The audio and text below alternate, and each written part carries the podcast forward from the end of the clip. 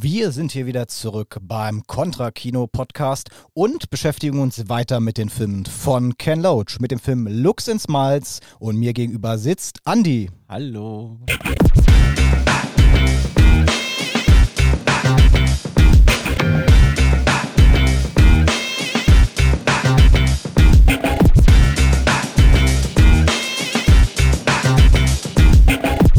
Ja, hast du wirklich einen schönen Film mitgebracht. Also ich meine, wir haben jetzt schon so ein bisschen über Ken Loach gesprochen und äh, haben auch klargestellt, dass es immer so ein bisschen auch Tragödien, Mhm. Tragödien des Lebens kann man schon oft so beschreiben. Und ich finde, hier hast du einen Film mitgebracht, der die, naja, die Tragödie eigentlich noch aussitzt. Also man befindet Mhm. sich zwar in ja, schwierigen Gewässern, aber das, die eigentliche Tragödie wird noch nicht, tritt noch gar nicht ein. Mhm. Ich finde das ganz treffend, was du sagst, weil Looks and Smiles, ähm, der sich um das Thema Jugendarbeitslosigkeit dreht, ist eigentlich auch so ein Film, der so ein bisschen in so einem Z Schwebezustand Ja. gedreht und erzählt ist. Er erzählt so ein bisschen das alltägliche ähm, Leben von Jugendlichen, die äh, mit der Schule fertig sind und die jetzt auf der Suche nach einem Job sind und die aber keine Jobs in dieser Zeit der Thatcher-Ära Ja. ähm, finden. Und das, Das sind auch noch die frühen Thatcher-Jahre. Genau, die ja. frühen Thatcher-Jahre. Und ähm, das Interessante an diesem Film ist ja auch, ähm, weil wir ja schon über Cass gesprochen haben aus dem Jahre 1969. Ähm, dieser Film Looks and Smiles ist 1981 entstanden, war auch wieder eine Cannes-Einladung von Ken Loach. Und diesen Film hat er wieder mit dem Autor von Cass zusammen gemacht, von Barry Hines und spielt auch in denselben Ortschaften, in denen Cass gespielt hat. Und ähm, ich finde, das merkt man auch, ähm, dass die Filme so miteinander auch in einer Art von Kommunikation stehen Ja. hinsichtlich ihrer Themen. Es sind ja auch beides Coming-of-Age-Filme. Im einen, in Cass ist der Junge noch wesentlich jünger, hier sind die ProtagonistInnen wesentlich älter, aber man spürt so eine Ähnlichkeit in der Erzählung auch. Und ich finde, man kann ihn auch ganz gut vergleichen mit dem Langstreckenläufer, den wir neulich hatten. Mhm. Äh, zum einen haben wir auch wieder eine Romanze, eine Ja. Coming-of-Age-Romanze. Und was ich hier nochmal hervorheben möchte, weil ich beim Langstreckenläufer die Musik so kritisiert habe, Ja. hier möchte ich sie sehr positiv hervorführen. Äh, denn wir haben hier ähm, ja, Funk, wir haben Disco, äh, wir haben also einen Soundtrack, der ja wirklich Laune macht. Okay. muss, muss ich sagen. Also, Das ist aber auch eine andere Zeit. Wir müssen auch dazu sagen, dass Andere natürlich Zeit, die Filme 20 Jahre auseinander liegen. das, ähm, das stimmt, aber. Aber auch noch etwas als kleiner Side-Fact. Wir haben es natürlich auch hier mit einem Schwarz-Weiß-Film zu tun. Äh, ein Film, den Ken Loach extra in Schwarz-Weiß gedreht hat und ist auch der einzige Film von in Ken Loachs Filmografie in den späteren Jahren, also nachdem Ja. es regulär war, dass man in Farbe dreht, der auch wirklich in Schwarz-Weiß gedreht ist. Und er selbst hat dazu mal Stellung bezogen und gesagt, indem er Schwarz-Weiß gedreht hat, wollte er halt verhindern, dass diese Landschaften, die er zeigt, diese Orte etwas Romantisierendes bekommen. Also Mhm. die Zielsetzung dieser Bildsprache war eben auch eine Hoffnungslosigkeit, eine Tristesse über die Bilder, über das Schwarz-Weiß aufzuzeigen. Obwohl ich ja natürlich finde, der Film ist auch irgendwie in seiner ganzen Tristesse auch irgendwie sehr schön fotografiert. muss Auf jeden zugeben. Fall, ja. Es gibt sehr schöne Einstellungen. Ja, worum geht es in dem Film? Ähm, es ist die Geschichte zweier Jugendlicher. Nein, ich würde sogar sagen drei, dreier Jugendlicher. Ja, ja. Weil wir haben im Grunde die Geschichte von äh, Mick, äh, einem jungen Mann, der ähm, Mechaniker werden will. Dann haben wir seinen Freund Alan, der zur Armee geht. Die Armee macht Rekrutierungsvideos an, an der Schule. Und dann haben wir die Geschichte von Karen, einer Schuhverkäuferin. Genau, Karen war Schuhverkäuferin und sie ist auf der Suche nach ihrem verlorenen Vater, der die Familie vor Jahren mal verlassen hat. Erst vor einem Jahr. Ah, vor einem Jahr. Vor Okay. einem Jahr. Also es ist noch nicht so lange her ähm, und äh, er ist ausgezogen und genau. Genau, er ist ausgezogen, weil er arbeitslos war und ist dann woanders hingegangen. Das ist, glaube ich, auch nochmal ein wichtiger Ja. Fakt, der hier für die Handlung eine wichtige Rolle spielt. Obwohl es gar nicht so viel Handlung gibt, muss man ja sagen, sondern dieser Film, und das mag ich an diesem Film so unglaublich gern, das ist ein, ein Zustand beschreibender, sehr aufmerksam beobachtender, aufbeobachtender und sehr alltäglicher Film. Und was mir gefällt, und das ist auch etwas, was den Film für mich so von den späteren Werken, die Ken Loach mit Paul Leverty abhebt, der Film verzichtet komplett auf ähm, irgendwelche Drehbuchtricks oder irgendwelche forcierten Ja. Ideen, sondern er ist wirklich so ein einfach ein Flow von Bewegungen, Annäherungen und Beobachtungen und das auf Ja. eine sehr zärtliche, meiner Ansicht nach wenig dramatisierte Art und Weise. Und das gibt dem Film so eine schöne und wahrhaftige Schlichtheit. Er hat zumindest ein Element aus der Rom-Com, würde ich Okay. sagen. Ähm, also nicht ganz, also weil die beiden, ähm, also Mick, Mick, Mick, Mick, genau, Mick. Mick.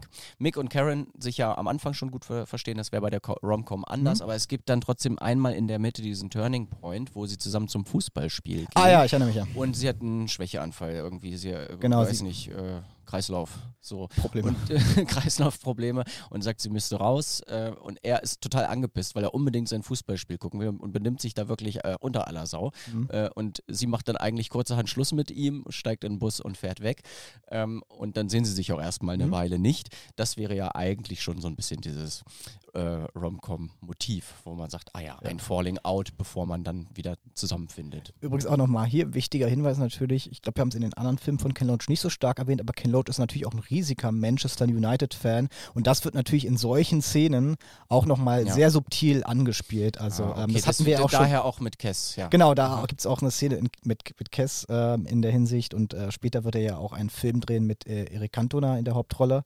Das ist ähm, Ja. also auch in Ken Loachs gesamten filmischen Werk irgendwie präsent. Genau, aber also man kann im Grunde beschreiben, wir haben eine, also Tristesse haben wir beschrieben, äh, und es schweben so Dinge außerhalb vom Film. Ähm, Mhm. Also wir haben zum Beispiel die Armee, den Militäreinzug, Genau. weil, also wir haben gesagt, Mick ist äh, Mechaniker und äh, überlegt halt, ja, wie kann ich denn an einen Job kommen? Mhm. Und überlegt, ja, wir könnten halt ja bei Panzern, äh, Panzer reparieren.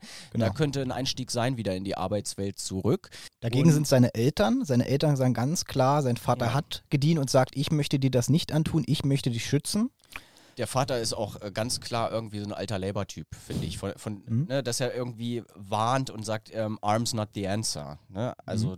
er wirklich darauf, lass dich jetzt hier nicht eintüddeln vom Staat, der Mhm. dich irgendwie da an der Front irgendwo haben möchte.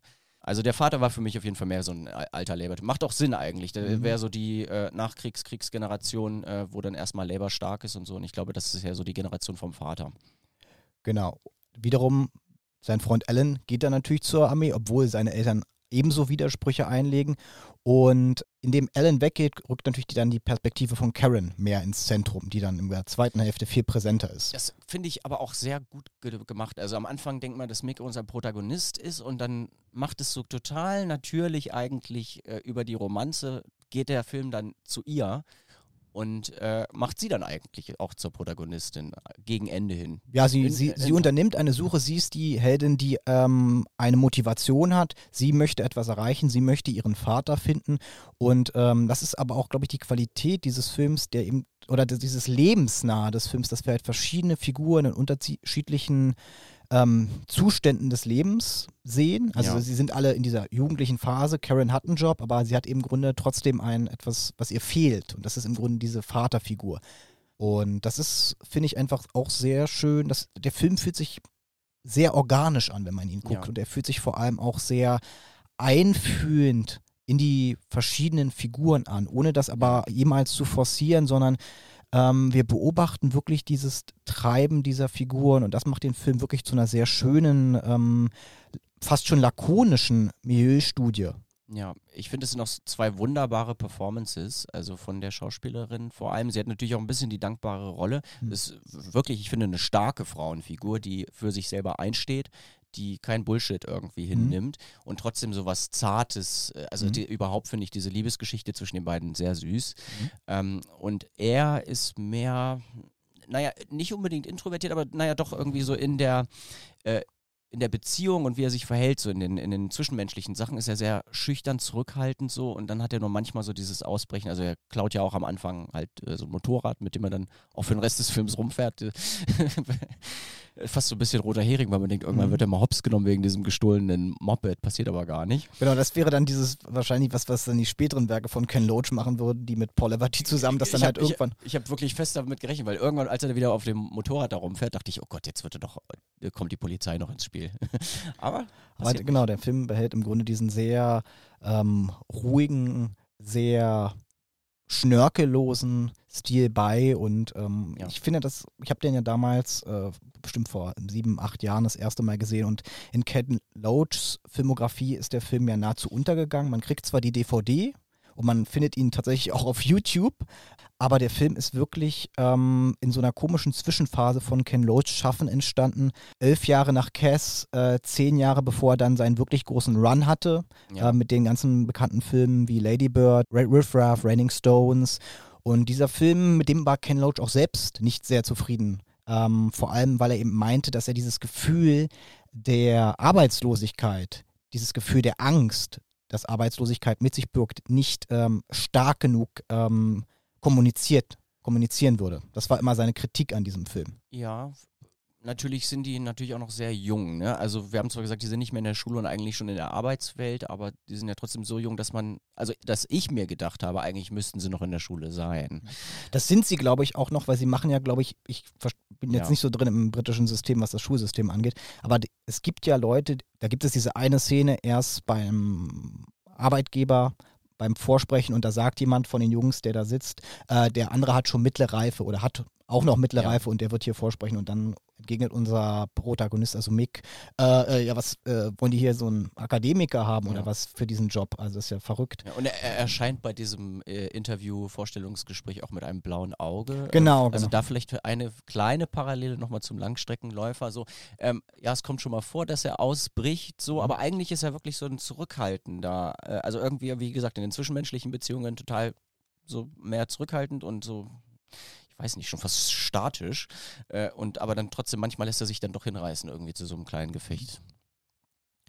das liegt wahrscheinlich auch einfach in dieser Generation noch mit drin, irgendwie diese Raufereien in der Disco, weil Ja. man sich miteinander verteidigt. Ähm, aber das ist eben das, das Ja. Interessante, denke ich auch, dass dieser Film eben auch für so eine Generation steht. Mhm. Also ich glaube, er ist auch eine Art Generationsporträt über, über diese Jugendlichen, die in diese Arbeitslosigkeit reinrutschen. Und er hatte etwas sehr Dokumentarisches, wie alle Filme von Ken Loach etwas Ja. Dokumentarisches haben. Und ich finde auch eigentlich, er erzählt hier Großbritannien auch als so eine Art von Niemandsland. Weil diese Jugendlichen Mhm. rutschen im Grunde aus der Schule raus und rutschen dann in, in ein, und das meine ich damit, ein Niemandsland, ein Ort, wo niemand sie will, wo sie auf sich Ja. allein gestellt sind. Wir sehen eine Szene, wo der Mach Wachmann sie vertreibt äh, und sagt, hey, hier gibt es keine Jobs, geht mal weg, sonst hole ich gleich den Hund. Oder es gibt auf der anderen Seite die Szene, ähm, wo sie auf der Schaukel sitzen, also das Symbol für, für Kindlichkeit Ja. und für, für, für das Kindsein. Und dann werden sie von einer alten Dame verscheucht, die sagt, ihr seid zu alt, um hier zu spielen, geht mal bitte weg. Ja. Und das meine ich mit diesem Niemandsland, was Ken Ja, Loach sie, sie also Karen beschreibt es ja dann auch einmal als Leichenschauhaus. Also äh, it's a morgue, this place. Und er wiederum, ähm, das ist dann auch ein bisschen zu verknüpfen, ja, das ist eigentlich auch wieder so ein bisschen wie so ein Käfig ist oder so, vielleicht ähnlich wie bei Fischtank, dass man so da so eingeschlossen ist. Äh, er liegt ja auch einmal im Bett morgens und will nicht aufstehen und sagt auch so, there's no point, ain't there. Also irgendwie, ja, es gibt, es gibt nicht so richtig was zu tun. Jobs gibt's eh nicht. Mhm. Äh, also, weil auch hier der ähm, Vater von ihr ist ja irgendwie Lorry Driver, aber unemployed. Mhm. Und ähm, ja, und äh, das finde ich auch nochmal ganz schön, dass er ist halt arbeitslos und sie aber arbeitet äh, zwangshaft. Ne? Also ist halt diese Schuhverkäuferin und deswegen sie auch den Kinobesuch bezahlt. Mhm. Und das ist eben, das sind diese interessanten Perspektiven, die der Film offeriert. Und er tut das auf eine sehr differenzierte, ähm, sehr nuancierte Weise. Und ich, ich fand das einfach immer, immer schön, diesen Film auch damals zu entdecken, weil er wirklich in Ken Loach schaffen. Ich glaube, von unseren zuhörenden Personen wird den wahrscheinlich kaum ein Mensch kennen. Was mich interessieren würde, du hast ja in letzter Zeit für dich jetzt auch so ein bisschen Ken Loach entdeckt und hast ein paar andere Filme auch von ihm gesehen. Inwiefern unterscheidet sich vielleicht dieser Film von den anderen Filmen, die du jetzt gesehen hast, auch von den neueren Werken vielleicht? Gibt es da irgendwelche Unterschiede, die du bemerkt hast oder was, was ist dir so aufgefallen, ähm, was vielleicht auch gleich ist? Ich, ich fand, der, der Film hat jetzt eigentlich mal eine ganz gute Pause geboten, weil in den anderen Filmen habe ich das Gefühl, die Stellschraube wird immer noch Mhm. weiter angezogen, noch weiter angezogen. Mhm. Bestes Beispiel Sorry We Missed You, wo es ja wirklich Hm? ähnlich wie bei Dancer in the Dark, wo du irgendwie mit einer schlechten Situation anfängst und die dann immer noch weiter in die Tragödie reinziehst. Und hier fand ich, dass zwar diese Themen von ja, Arbeitslosigkeit, Tristesse, ähm, Krieg, ne, Einzug, dass ähm, die so außen schweben und aber nicht in dem, in dem Kern sind. So, die ge geben nur so das Raster. Und es eigentlich darum geht, dass man auch in dieser Welt eben äh, diese Hoffnung auf Liebe hat und dass irgendwie sich zwei Leute da finden, die sich aufrichtig schätzen und da zusammenfinden. Ähm, ich finde, da ist der Film wirklich eine gute Pause, dass er, dass er eben diese Stellschrufe einen auch mal durchatmen lässt. Ja, und äh, das heißt, trotz der Hoffnungslosigkeit, äh, die der Film irgendwie auch hinsichtlich des Arbeitssystems äh, kommuniziert, ähm, siehst du da auch eine gewisse Hoffnungs, also eine gewisse Hoffnung auch, die da mit verbunden ja. ist. Äh, der Film heißt ja auch ähm, im Deutschen ähm, Erwartungen und Enttäuschungen. Und ähm, das letzte Bild ist ja natürlich auch wieder interessanterweise auch ein Bild der Hoffnungslosigkeit, aber über die. Genau, über wir wollen es mal noch nicht genau, spoilern, genau. aber äh, weil wir neulich drüber gesprochen haben, es ist ein Freeze-Frame. Genau, genau. Wir haben nämlich, Ron und ich haben neulich drüber, drüber gesprochen, ob wir F Filme finden mit Freeze-Frames, weil ich hatte das jetzt auch bei Passages, äh, mhm. war Freeze-Frame. Dann natürlich ganz bekannt ähm, Harry Potter und der Gefangene von Azkaban. Am Ende auf dem Feuerblitz. Ich hatte irgendwo hatte ich mir mal eine Memo gemacht mit, äh, was, be was bedeutet für dich der Freeze-Frame am Ende? Ach so, bei Looks and Smiles. So, Barry, Barry Lyndon habe ich auch noch, genau. Und was ich auch gesehen, ich hatte neulich Fremont geguckt. Okay. Ähm, der hat auch einen schönen Freeze-Frame am das Ende. kommt wieder in die Mode. Wir haben natürlich auch, wir müssen natürlich dann auch über das bekannteste Freeze-Frame der Filmgeschichte reden, wenn wir das kurz anreißen. Das wäre dann natürlich in äh, François Truffauts äh, Sie küssten ihn und die schlugen ihn. Wo ah, der. Junge sich umdreht exakt, exakt. und dann, genau. Ja, aber es ist eigentlich, weil, ähm, ja, wir haben dann am Ende eine Form von Hoffnungslosigkeit, die nochmal dann einkehrt, aber dadurch, dass der Film dort pausiert durch den Freeze-Frame, mhm. ist es eigentlich so ein Stoppen vor der Tragödie. Ja.